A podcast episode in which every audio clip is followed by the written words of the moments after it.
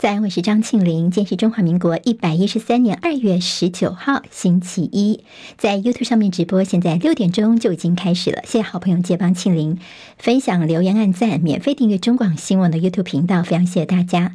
来看天气状况，今天水气少，各地晴到多云，只有东半部恒春半岛偶有零星降雨。夜晚清晨的低温大概十八到二十一度，白天高温会有二十七到三十一度，会有连续三天的好天气。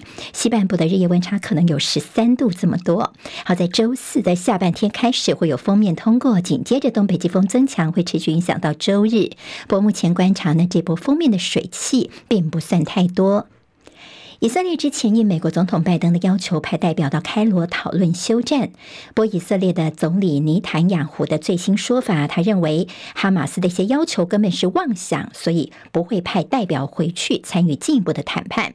另外，以色列的内阁也一致通过反对国际片面承认巴勒斯坦国。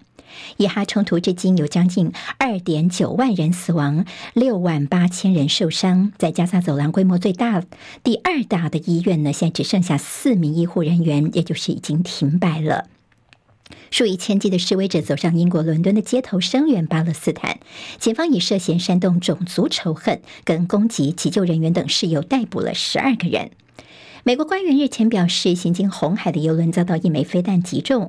现在跟伊朗结盟的也门叛军青年运动已经承认，对，是他们做的。美国国防部表示，红海的美军已经成功进行五次自卫性的攻击，击退来自于这青年运动掌控地区的包括陆上跟海面上的攻击。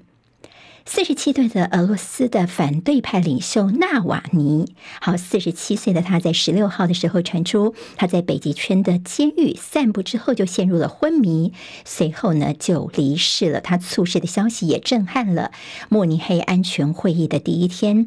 现有超过四百名俄罗斯人因为纪念活动遭到了拘留，包括美国在内的西方国家把纳瓦尼之死归咎于俄罗斯总统普亭，不过他们并没有提出确定的证据。俄罗斯则是批评西方的恶意哦。那么学者分析说呢，纳瓦尼之死比较像是普亭临时下决定，而这意味着俄罗斯会把乌俄战争打到底的决心。科技巨头苹果公司恐怕遭到欧洲的重罚。英国金融时报报道，欧盟打算对苹果公司开罚五亿欧元，大约是新台币一百六十九亿元。原因是苹果的 App Store 涉嫌违反欧盟的竞争法。台湾网红晚安小鸡跟阿闹在柬埔寨的自导自演被殴打，现在被判刑两年的时间。而现任总理的父亲，柬埔寨的强人前总理，也就是现任执政党的主席洪森，已经放话说，柬国的司法部门不要减刑或特赦，一定要把他们关好关满。接下来我们进行十分钟早报新闻，用十分钟时间快速了解台湾今天的日报重点。今天在中国时报、自由时报，还有在联合报的头版都看到这个消息，就是大陆要常态化的巡视我们的金厦水域。好，那么这样的一个紧张消息呢，要推到在上周啊，那么在大陆的这个渔船快艇，那么这个蛇行后来翻覆，好，被我们的这个海巡人员的追捕的过程当中呢，船只翻覆，四人落海，其中有两人死亡。两人获救。这个消息在上周一开始的时候，大家都比较低调，但是慢慢的呢，似乎这情势已经有点升高了。从过去的口水战，现在已经进入到法律战的层面了。好，在这个大陆方面呢，国台办在十七号的时候先说呢，并不存在着金门地区所谓禁止、限制水域的这个说法。而大陆的海警局昨天最新宣布说，福建的海警局将会加强海上执法能力，在金厦海域展开常态化的。执法巡查行动，值得注意的是，大陆海警呢，他们不是不但是隶属于武警部队，而且还具有轻度武装。这个在我们的海巡方面呢，我们在去年五月份的时候，曾经通过海岸巡防机关机械的呃器械的使用条例部分条文修正草案，也就是增订海巡人员在生命遭受到危害的时候，可以用枪来进行射击。那么可以大胆的用枪，甚至舰长可以下令开炮。现在比较担心的是，两岸会不会因此就擦枪走火？一边是海警，一边是海巡。好，因为两岸之间，尤其在金厦这边的潜规则被打破，所以担心的是接下来的短兵相接。好，为什么整个情势突然升高，从口水战变成法律战呢？有可能是之前我们有听到说，金门人士担心大陆不肯承认金厦之间的禁限制水域线。好，那么现在说呢，你既然已经提起了这个问题了，就不能够让它变成是呃这个法律的问题，我们必须要来面对。所以就是大陆呢，尤其国台办呐、还有他们海警方面，现在升高整个态势的原因。自由时报今天提到了中共的临界威慑是要施压我们的新总统赖清德，还有灰色地带的冲突，学者说要小心中共会不会设局来挑起战端。联合报今天在头版头条同样是这则消息，标题叫做“金厦海域的争端升温”。好，那我们在我们的呃现在宣布大陆说要常态化的进行一个巡查之后，我们的陆委会的说法呢，就是我们一定会严正的来执法。那么这个说法今天在自由时报也是说呢，我们会继续在当地执法。今天联合报用一个呃图表的方式告诉大家，在大陆海警一些争议海域的动作频频。除了现在我们关心的金厦海域的争议之外呢，其在钓鱼台中日之间呢也是有对峙的。另外，跟菲律宾方面中菲的南海撞船在去年所发生之后呢，现在仁爱暗礁部分呢，现在中菲之间呢也是有一些海警上面的这动作。翻到联合报的那页 A 二版面，慕尼黑会议，大陆外长王毅呢，他回应有关于台海跟红海的这个自由航行的问题的时候呢，他特别提到了台海跟红海是没有办法相提并论的。他说呢，这不能够相提并论，因为台湾问题是中国的内政，并且警告西方国家不要跨越红线。所以涉外人士就说，大陆方面现在想要消除的是台海的国际水域的地位，他们希望把台湾海峡就叫。叫做内海哦，那么而不是国际水域。好，那么现在呢，在原先的所谓自由航行的问题呢，王毅现在表达他的立场。那么这次在慕尼黑会议当中，其实王毅跟美国的国务卿布林肯也有碰面。那么大陆媒体也特别提到说呢，对两个人呢大概有见面哦，一个一百分钟的会谈。那么里面讨论了很多议题，那么也特别强调说，这个陆方是应美方的要求来跟他们碰面的。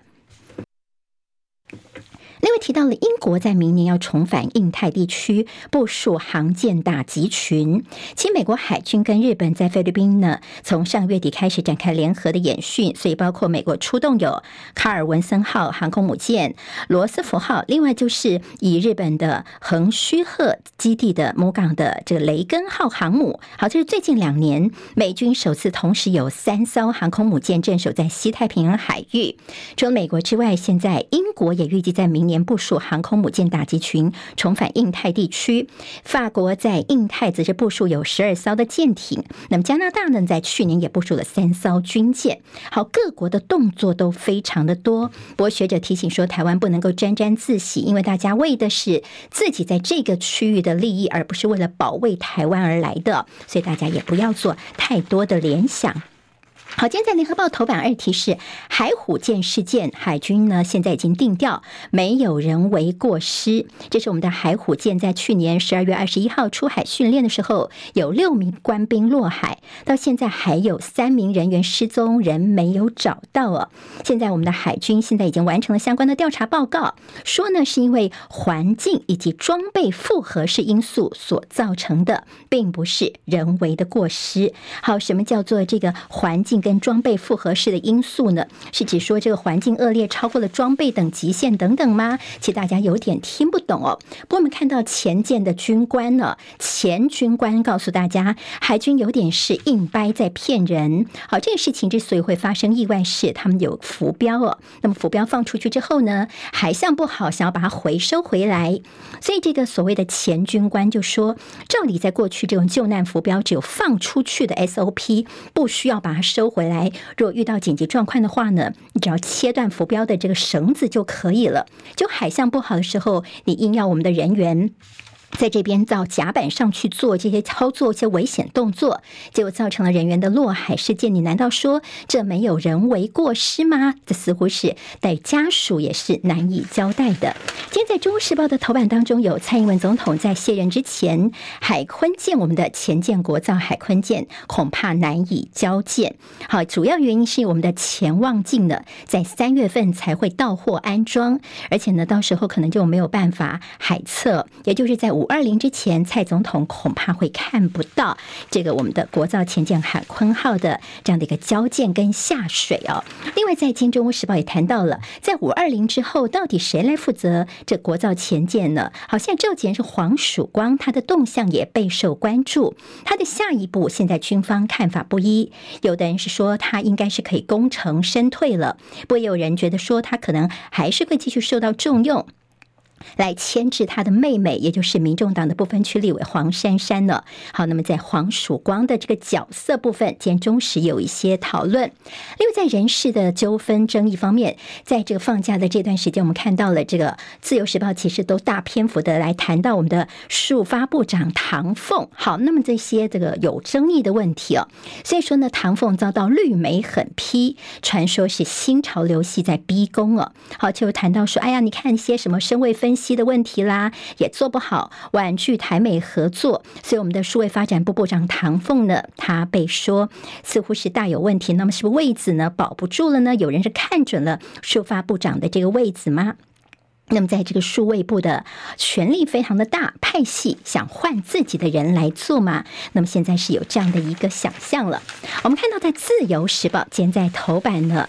有提到说，在投资广告假广告部分呢，现在下半年已经下架了将近呃，半年就下架了将近五万则。刑事局说，脸书就占了九成左右，而且未来我们会定期的公告，降低民众遭到诈骗的几率。自由时报今天在头版头条关心的是这个台中的呃这个西部特罗的瘦肉精风暴，现在有猪农质疑说，是不是跟就是千面人的这个注射手法政治绑架？好，那么连日来，我们看到了一些说法，说为什么全台湾就只有台中的这个这一包猪肉有验出瘦肉精西布特罗呢？甚至称呼它叫做天选之肉哦。好，现在说全台湾都没有查到第二包。所以今天自由比较引用的是一些猪农的说法，包括中华民国养猪协会今天会在台北开会，而在嘉义这边的基层猪农，他们说应该要这个强力的监督台中市政府，让真相大白哦。那么台中市这边的这个是不是呃有一些这个政治绑架事件呢？你看是不是这个事情是不是千面人在后面做啊？卢秀燕应该要还猪农一个公道哦。好，那现在呢，呃是怎么呃会有一些。是被有人刻意在上面弄了一些瘦肉精吗？现在是有这样的一个揣揣测，这是基层猪农的看法。台中市政府则是说呢，一分证据说一分话。好，那么跟这个在立法院有关的是，今天要进行朝野协商。好，今天早上的十点半钟，立法院长韩国瑜要召集朝朝野协商，主要就是呢，在石安要求行政院长陈建仁来进行石安的汇报。那么这个部分的时间点呢，现在其朝野都已经认为。说，在陈建仁呢，他开议之后呢，有可能。本来是要先进行施政方针跟施政报告，还有备询。那么有可能现在他说好吧，那你就先做实安报告说明。那么具体的时间呢，就看看今天的协商而定了。而在这个有关于瘦肉精的问题方面，我们看到了，呃，民进党的立委林俊宪呢，他之前说台中市长卢秀燕应该到立法院来备询这个事情。好，那么其实通常呢，市长就是跟市议会来做负责。那你现在要求他到立法院来。其实有点搞混了这中间的问题了。台北市长蒋万安就说，如果立委可以质询地方首长，那议会是不是也去质询行政院长？这以后我们也可以看到呢，这完全是乱了套哦。罗志强国民党立委说呢，像高雄市现在也查到了这个所谓的辣椒粉有致癌的工业燃料苏丹红，那我们是不是也应该找高雄市长陈其迈来说明一下呢？去年台南的登革热疫情严重，王鸿薇说，那我们找这台南的黄。黄伟哲也来问一下吗？真的要这样子乱吗？那民进党的这个吴思瑶呢，立院的总干事，他也强调是干事长，他说啊，没有啊，这是林俊宪个人的主张哦，民进党并没有讨论到这个事情。不过朝野的新三国在一些抢攻之前要小心，不要自爆，以免是这个见猎心喜过了头，随时都会翻车。这个部分倒是今天在联合报有提出这样的一个提醒。《中国时报》今天在内页的 A 二版面就提到说，这蓝白要催生。官说最终结司法太上皇，那么谁是司法太上皇呢？就是民进党团总召柯建铭。蓝营立委说司法遇到老柯总是会转弯，白营立委说柯建铭呢是最有名的桥王哦。所以现在在蓝绿白一些呃相关的法案优先的法案有哪一些呢？今天在中国时报的内页表格整理，那么联合报也提到说的所谓的五大的呃蓝营所盘点的五大战场。啊，其还包括说，像是这个印度移工要开放进口的问题等等，还有些食安的问题呀、那么，另外就是蓝营还要攻核电的研议，这些是优先的法案部分。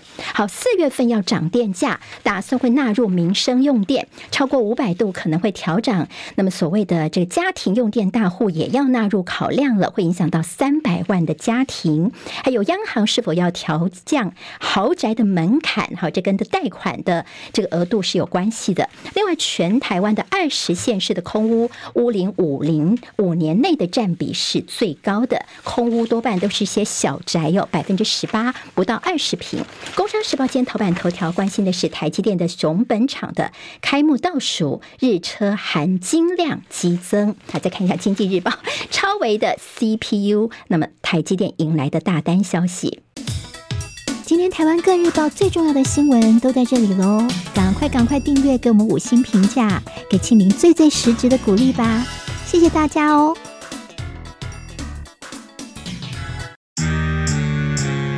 啊，想健康怎么这么难？